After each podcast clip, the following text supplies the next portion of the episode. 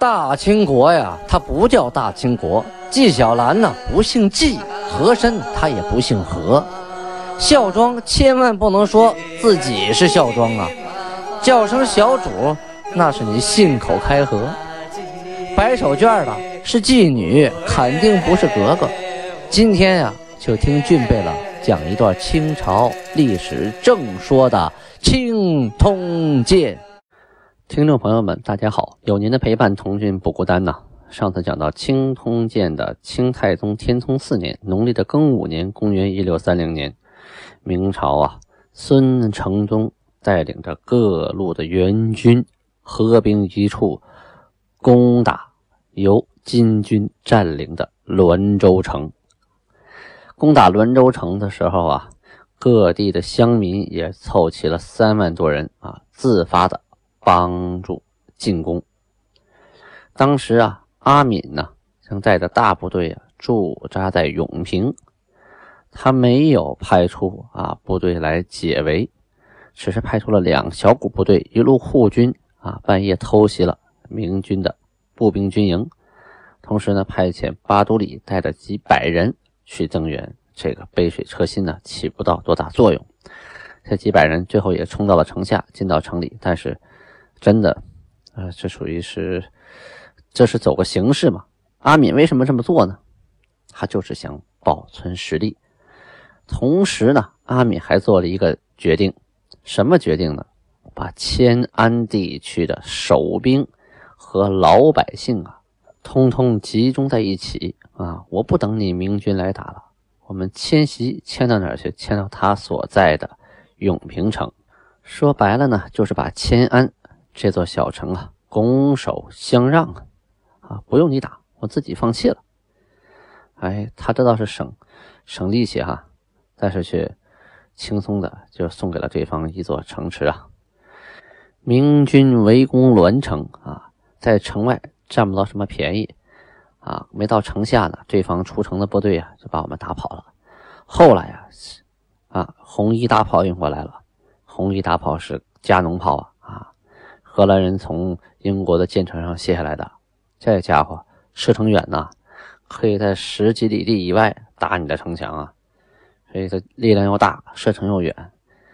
你对方的绕城跑的步兵和骑兵，你伤不到我们。于是把红衣大炮啊集中在一起，瞄准一个点，开炮。这下子城墙可倒了霉喽，这炮弹都往一个地方砸啊，没多久啊。这一通大炮就把城墙打开了个豁口啊，城门楼子也着了大火。这个纳木泰呀，带着士兵在城墙上正指挥作战呢。可他大炮一过来，你再指挥也白搭呀。什么盾牌能挡住大炮呢？是不是？力不能支啊！啊，仓促不及呀，就来不及收拾众人呢，只能弃城而逃啊。很多人还来不及逃跑，他只能带着一部分人啊。而且当天晚上就放弃了滦州城，奔永平逃去。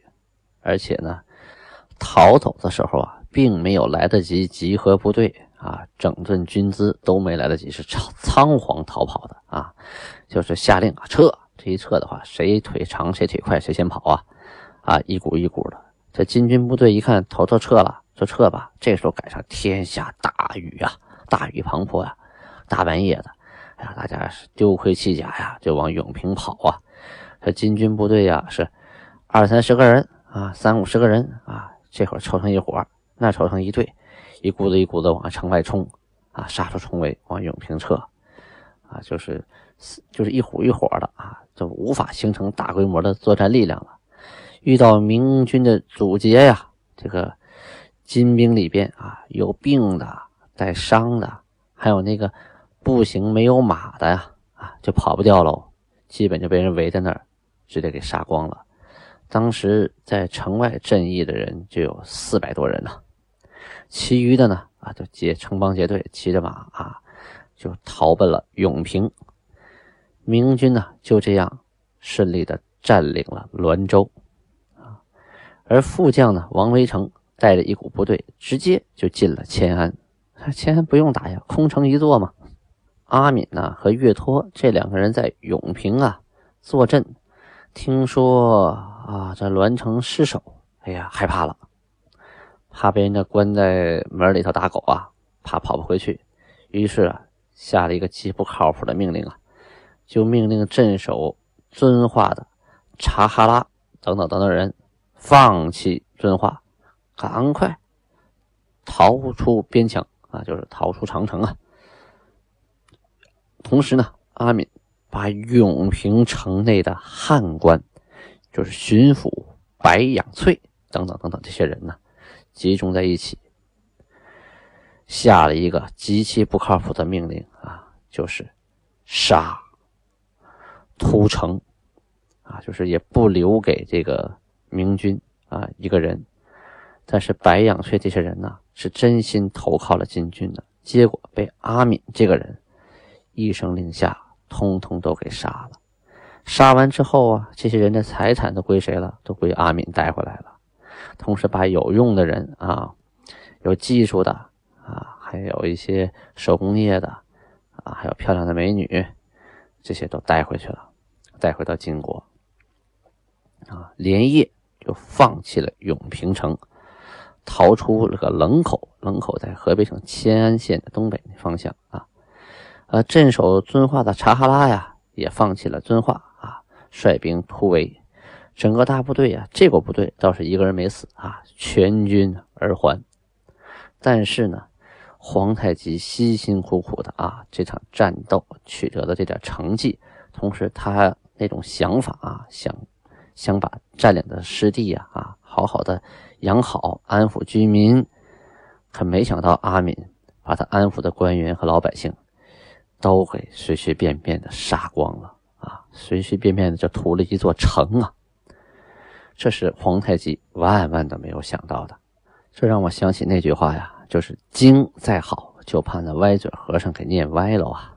皇太极下的令是好，他的想法也好啊，想满汉融合为一家。可是他下边执行的人不是那么想啊啊，特别狭隘，只想考虑自己的利益，因为。阿敏呢，带的是自己这里这两个旗的队伍啊，在这守着。他不想自己的旗的队伍受伤害啊，自己受到损失，所以呢，把可能叛变的人都杀光啊，然后带着自己的人逃跑。我也不去给你解围，也不去干什么，我就保存实力。这种行为啊，直接损害了整个金国啊，就当时打金国、后金韩国的整体利益，但是却保全了他自己。这个队伍的利益，阿敏和硕托呀，他手底下的将领啊，自然愿意跟他逃跑。为什么呢？他不用死嘛，是吧？逃回国家最安全。当然，也有一部分将领啊，主张守城，因为这是好不容易打下来的成果嘛，也是皇太极带领打下来的。但是你胳膊拧不过大腿呀，你头都说话了，跑跑是万全之策，对吧？三十六计走为上啊，一个人不用死啊。他说：“这城本来就不是我们家的，我们守它干什么呢？哎，也就没人去跟他争那什么，大家都撤回来了，就全都沿着这个老路啊逃回到了金国。咱们再说皇太极那边，他压根儿就不知道滦州城已经失陷了，哎，更不知道永平、遵化已经失守啊，他还考虑着呢。哎呀，怎么继续的调防啊、换防啊？总让阿敏那么离家在外在那守着也不行啊，啊，就命。”贝勒杜度率领美齐大臣五员、美牛录的护军四人，共一千人去干什么？去永平驻防。同时啊，还让他们给阿敏呐带去了他的赤玉啊，就是上谕，说归顺之民耕种田禾，以严禁扰害。此四处降民为汉人未降者所瞩目，即可令其失望。就说啊。啊，已经归顺我们的人啊，好好给他们安排土地，让他们赶紧耕种起来，千万不要打扰他们的生活。旁边那些没有投降的老百姓，就看着这些人呐，他们过得好，那那些老百姓自然就来投降了，不能让他们失望啊！啊，又勿以行迹可疑，妄指平民为奸细，真坚信起义查缉，啊，恐反致官民惊骇不安。这个。这段话是说啊，不要随随便便的说这个可疑啊，可能是奸细，抓起来啊，这个这个可疑奸细，不要乱抓奸细，真正的奸细能那么容易让你查出来吗？你这么做呀，反而啊，让这些当官的和老百姓啊惴惴不安啊，总怀疑你这哪件冤假错案就给抓起来了。可是万万万万没想到，没几天，皇太极就听说四城皆尸啊，全都没了。最最让他痛心的是，官民呐，皆被无缘无故的屠杀呀！啊，明军是大胜啊，恢复了遵化等四城。崇祯皇帝呀，心里这个高兴啊，痛快呀！啊，国土又恢复原样了啊！告谢交庙，到到城外啊去拜谢天地，拜谢祖先，拜谢神奇，同时对这些立功啊、获奖的将军士兵啊大行赏赖啊！啊，该升官的升官啊，该发钱的发钱，该奖赏的奖赏，该表扬的表扬啊！明朝崇祯皇帝那边在庆功啊，皇太极这边可上了大火了啊！档案。二十六日啊，就是五月二十六日，记载，当时已经是公历阳历的七月六号了，已经是到了夏天了。皇太极啊，听说四城不失陷嘛，就把各个贝勒官员都召在一起了，就开始说：镇守永平的阿敏硕托，自入敌境，未见敌行，未发一使，将永平迁安归顺之民尽杀之。天所与之四城，尽弃之，率众既归。此皆背了不尽忠，为国诸臣，复各顾其私，故至于此耳。啊，这什么意思？就说他对所有的官员们说呀，说在守永平的阿敏和硕托这些人呢，身处敌国之境啊，并没有真正的。了解敌情啊，一箭都没放啊，就把永平、迁安、归顺的老百姓都给我杀了。老天爷赐给我们四座城啊，都让他放弃了，带着大伙就跑回来了。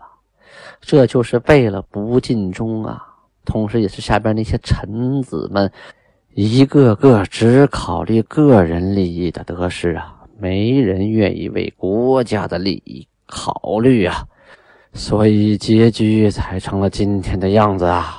皇太极一说完呢，这朝堂之上一下就开了锅了啊！这下边的人呢，有的已经听说点消息了，有的还不知道怎么回事呢，有的是亲自参加战斗啊，刚打完这几个城没多久回来的，怎么这这转眼功夫城也没了，人也都杀了？哎呀，议论纷纷呐！说什么的都有啊，大部分呢都是感叹呢，感叹在那儿的守军呢，感叹阿敏这些人呢，太不靠谱了，怎么能这么做呢？啊，大家正议论呢，啊，皇太极又说了，前三次失还，因行间劳苦，凡有所获，悉听携回。啊，说前三次啊，我们带队回来，大家都很累，得到的东西啊。啊，我都允许你们自己带回来了。此番将卒弃我所得之城，杀我所养之民，将牲畜财物尽载而归。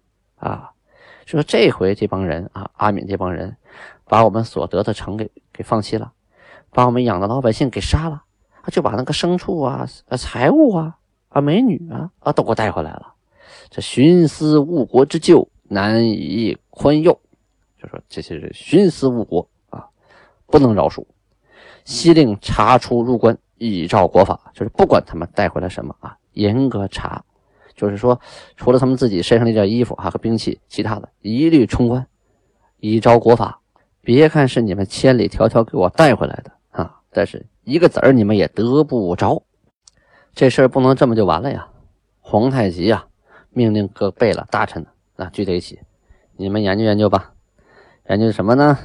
你们就商量商量，这个大贝勒阿敏啊，他到底做了多少不靠谱的事儿？给我捋一捋啊，捋一捋他的罪状。捋清楚之后，我看一下，没问题。我们要宣示天下，让天下人都知道这个阿敏都干了什么什么事儿啊！哎，这下边人开始议论了，这个这些人呢，本来有很多呀，啊啊，就跟阿敏不是很很和啊，在下面的时候啊，就是对阿敏的关系一般，还有的人呢被阿敏欺负过啊，那免不了打背了嘛。还有的人呢对阿敏怀恨在心，这免不了。当然也有一部分呢，啊，对阿敏曾经忠心过，但这是毕竟是少数，因为阿敏手底下的人呢都跟着他呢，啊，都在路上呢，还没回来呢，所以剩下这些人呢，一看老大说话了啊，皇太极的意思是要弹劾阿敏呢，是要把他弄下来，想治他的罪呀，那就不客气了，赶紧收收藏刮肚啊。赶紧把脑子里能想到都想到，看看这阿敏这些天到底干了什么错事啊？有的真的是大罪。阿敏不管你地位多高，你也难辞其咎。但有的事情呢，哎，也不怪阿敏啊，他在那个位置上，只是稍微有那么一点点啊不够仗义，或稍微有点过分过分而已啊。但是不管你三七二十一，通通都给你罗列出来。这一下子呀，就罗列出阿敏的十六条罪状啊。十六条罪状可不少啊！啊，在议论罪状之前呢，大家就开始说了：说阿敏这个人呐，护恶不圈。这四个字的意思就是说，阿敏呐，有了错误，坚持作恶，不肯悔改啊，由来已久。富含与阿敏贝勒之父啊，兄弟二人情尊友爱，及阿敏缩其父，欲离凶寒。而移居黑扯木啊，黑扯木是个地名，呃，这个事儿咱们前文书讲过啊，就是说，呃，阿敏他本身他不是努尔哈赤的儿子，他是他的侄子啊，他是舒尔哈齐的儿子。当时啊，阿敏劝他父亲离开努尔哈赤，起兵出击，带着自己队伍啊到别的地方居住，啊，就想定居在黑扯木。所以后来呀，令人伐木被造房屋这事儿就被努尔哈赤听说了，努尔哈赤就说就给定了个罪，叫擅自移居啊。这个罪就说你不听老大的，你自己想跑地方另立山头的，这个是分裂祖国呀啊，定了这么个罪。后来呢，努尔哈赤呢还是觉得舒尔哈齐跟他征战已久，七兄弟嘛啊，就饶他死罪，就给捐禁起来了。但是呢，挑唆这件事儿谁呀？就是阿敏。啊，所以呢，努尔哈赤准备杀掉阿敏。当时啊，各个贝勒呀都跪地下啊劝努尔哈赤。大汗既然把阿玛都给饶恕了，那他的山就饶恕了呗。就说他父亲都饶恕了，他儿子也就宽恕了得了呗，何必呢？不必太计较了。后来呢，努尔哈赤给了个警告，呃，舒尔哈齐死了以后，他就收养了阿敏。但是呢，努尔哈赤对阿敏还是很喜欢的。把他当做自己的儿子一样啊，而且让他跟自己的三个儿子同时料理国政，并命名为四和硕大贝勒啊，这也算他对得起舒尔哈齐了啊。但是呢，阿敏此次做的事儿，属于是忘恩背德啊，就挑唆他父亲离开努尔哈赤，这是忘恩背德，这是他第一条大罪。当初啊，朝鲜。跟我们国相好，后来呢，又帮助明朝啊打我们，又容留我们辽东的难民。当时啊，派人去征讨朝鲜，派的谁呢？就是阿敏、吉尔哈朗、阿济格、都督、岳托、硕托等等，率重兵前往啊，一下打到朝鲜的国都，把朝鲜国王啊给赶到海岛之上。后来呢，议和盟誓，那个说不出个插头吗？啊，大家正。议和盟誓，准备撤兵啊，因为粮饷跟不上了，而且这重兵，这最能打的部队不能总留在国外呀，万一国内出事没有防御啊。当时只有阿敏一个人啊，他不同意撤兵，他说：“朝鲜王夜已弃城，遁入岛中，奴等不往，我将与都督往住王京。”他当时的说的话意思是说呀，朝鲜国王都逃跑了啊。皇城都不待了，我我我现在可以到他那个皇宫里去住一住啊，是吧？你说我长这么大，我还没见过皇宫啥样呢。北京的皇宫我没去过，这朝鲜的皇宫王城我可以看看嘛？啊，去王城里住两天，享享清福。好不容易打到这儿了，是不是？可是当时他说我跟杜杜一块去住吧，那嘟嘟啊也不同意啊。岳托等人呐也都执意撤兵。后来大家呀紧着商量，谁都不同意。阿敏的弟弟接着哈朗啊又劝他回去吧，回去吧。这么的，阿敏实在是熬不住了，派兵抢了那么几天啊，继续抢了几天，然后回去的。这个时候啊，大家就觉得这个是阿敏的第二条罪状。什么罪呢？是阿敏心怀异志啊，与彼是以见之。什么是异志呢？说这个王宫啊，可不是谁都能随随便便在那住的啊。你住了呃王宫，你就想当王啊？你当王你是想统治朝鲜呢，还是有当王的打算呢？啊，就跟那个皇帝宝座似的，那岂能随便去做呀？是吧？哎，挺好看，我做做。那你这你这在过去来说。你这是有点想想篡权夺位的嫌疑呀，啊，所以有这种想法，就是算他心怀异志，就是说你有另立山头的想法。这是阿敏的第二条罪啊，后边还有十四条呢啊。这些罪里边啊，能让我们重温一下啊头几回讲的故事，同时啊也能反映出很多啊当事人的那种对事物判断的啊心理依据啊心理状态。